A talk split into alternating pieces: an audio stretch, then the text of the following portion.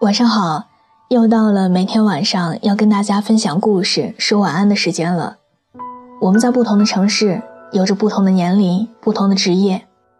谢谢你愿意守候在这儿，喜欢听我说话。我们素未谋面，你可以把心里话说给我听的。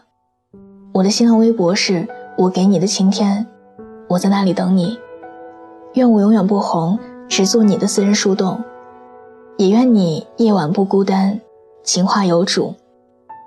今天要和你分享的文章，来自芙蓉树下的。两个人合不合适，吃一顿饭就知道了。女友第一次去相亲，男人选了家餐厅约中午见面。女友并不想和陌生人一起吃饭，觉得初次见面就吃东西会比较尴尬，犹豫着问我，要不要改个地方。或者说去看电影呢？我也是个只喜欢和家人、闺蜜吃饭的人，但相亲这件事儿还是先约吃饭最省事儿了，因为吃一顿饭就可以看出两个人适不适合在一起了。千万不要小看吃饭这件事儿，从选餐厅可以看出大概的年龄还有口味儿，从点菜可以看出经济基础和心态。从吃相可以看出家庭出身和教养。如果这些情况都和你相差甚远，那下一步就都省了吧。勉强将就了在一起，结局也未必光鲜。记得有个男作家说过：“女人如果愿意和你一起看电影，就意味着也愿意和你上床。”这句话固然有些直男癌。可电影院这种黑灯瞎火的地方，更容易让一些目的不纯的男人动咸猪手，倒是件不争的事实。所以，一起看电影，应该是恋人之间的事儿，而不是相亲男女的首选。女友准时赴约，结果男人选的餐馆已经关门歇业了，两个人只好临时换了一家，还是同一种风味。期间也并不问女友的喜好。女友是个很会做饭、生活讲究的苗条吃货。男人也号称懂养生，于是点菜的时候毫不客气，自顾自以吃素为主。三个菜上来之后，他自己又这也嫌油腻，那也不想吃的，总说不如自己做的吃着舒服，弄得我朋友都没有了胃口。女友问：“那你平时都喜欢自己做些什么呢？”男人回答：“我吃的清淡，休息的时候就用高压锅煮五谷杂粮的粥，放在冰箱里可以吃一个星期。”女友不解：“每天下班吃剩的冷粥？”男人又说：“我们单位有食堂，可以带食堂做的热粥回去，和冰箱里的粥拌在一起吃。”女友不再说话，借口离开餐桌，先去买了单，一共一百块。告辞的时候，那个男人还不忘叫服务生打包。养生的方式有很多种，却唯独不会是吃剩粥和剩白菜。这已经不是花钱大方还是小气的问题，而是一个人的基本素质和生活心态。这两样东西几乎不会改变。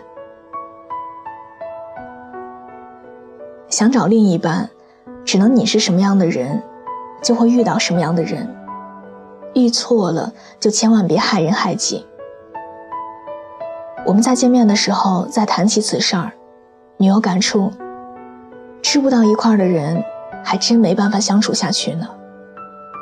相亲这种事情上，只顾着自己。还兼顾着要省钱的人，实在也是没什么大出息。如果是一个愿意用我们喜欢的方式来追你的男人，不论现在有没有钱，都还是值得交往下去的。而一个只用自己喜欢的方式去追你的男人，常常也会把自己的价值观强加给你。女人自己有面包，不依靠男人也就罢了。但是用降低自己的生活水准去将就男人，或者提携男人等着他马到成功有钱养你，都将成为情感这盘棋上的一枚棋子。吃饭是一件很重要的事儿，一个人也可以因为会做饭而照顾好自己，两个人则会因为熟练掌握做一桌子好饭的技能照顾好家庭。两个原本陌生的男女，三观决定有没有可能在一起，而三餐决定能不能长久的在一起，自律就决定了可不可以幸福的在一起。幼时，父母因为工作原因辗转各地，但每到一处都有温暖的家和一桌好饭。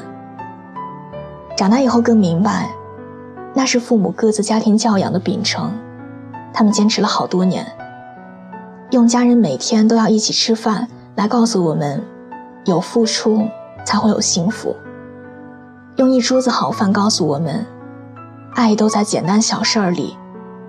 用一生的严格自律告诉我们，教养源于几代人的坚守。没有结婚之前，我不做任何家务。母亲在我要做母亲的时候，一度很担心。可从小养成的生活习惯让我知道，家要有家的样子，孩子要带得干净健康。耳濡目染的东西会渗透到骨子里。我的家也收拾得一尘不染，亲力亲为给家人做饭。看似没有人教过我这些，可都曾经是我父母为我一一做过的事儿。原来，责任的力量可以大过一切。没有负不了的责，只有不想负责的人；也没有不会做的饭，只有不想做饭的人。需要照顾家庭的时候，我毫不马虎，也固守着家人每天都要一起吃一顿饭的习惯。吃饭就是我们彼此表达重视和爱意的仪式，使某一天与其他日子不同，使某一刻与其他时刻不同。当你真正走进吃饭这件事儿，也就真正的走进了生活。你想过的有品质的日子也就快来了，这是见识。会做饭的人都自带光芒，在照顾好自己的同时，我们也有能力照顾别人，幸福的味道也就传递开来了。这是情趣。做饭和吃饭里有生活的见识与情趣。我们选择什么样的食材，就是在选择什么样的生活方式。我们选择和合适的人一起吃饭，就是在选择在婚姻的围城里种花、种草、种春风。而一个充满烟火气息的家庭营造出的自信和温暖，最终会让我们变得非凡。若信遇良人，你和他在一起做的最多的事儿，除了睡觉就是吃饭了。最简单的事儿，其实就是最幸福的事儿。重要的并不是每餐吃什么，而是你们能一起尝尽人生。这是何等幸运！你过得好吗？问一句该死话。我没有回答。眼泪汹涌的落下，陪在我身边的人不应该是你吗？可现实笑着说你们两个傻瓜，欢迎挣扎，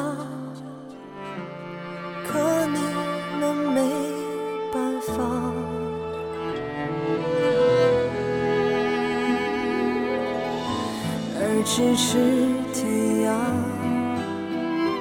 大概就是这样吧。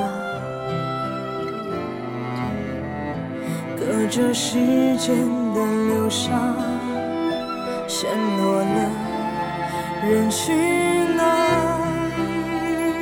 陪在你身边的人不应该是我吗？到如今伸出双手，谁在不疯啊？是空啊，是从未痊愈的痛。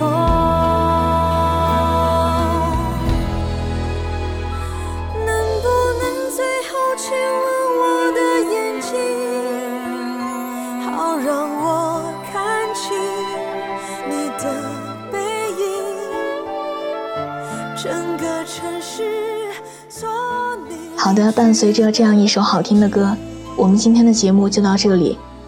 喜欢这期节目，可以把它分享到你的朋友圈，推荐给你身边的小伙伴们。另外，喜欢我喜欢我的声音，想要收听更多的晚安语音，可以在微信的公众账号中搜索小写的拼音字母说晚安八二一，每天晚上九点跟你讲故事，陪你入睡。微博搜索我给你的晴天。我在那里等你，愿我永远不红，只做你的私人树洞，也愿你一晚不孤单，情话有主。明晚见，晚安。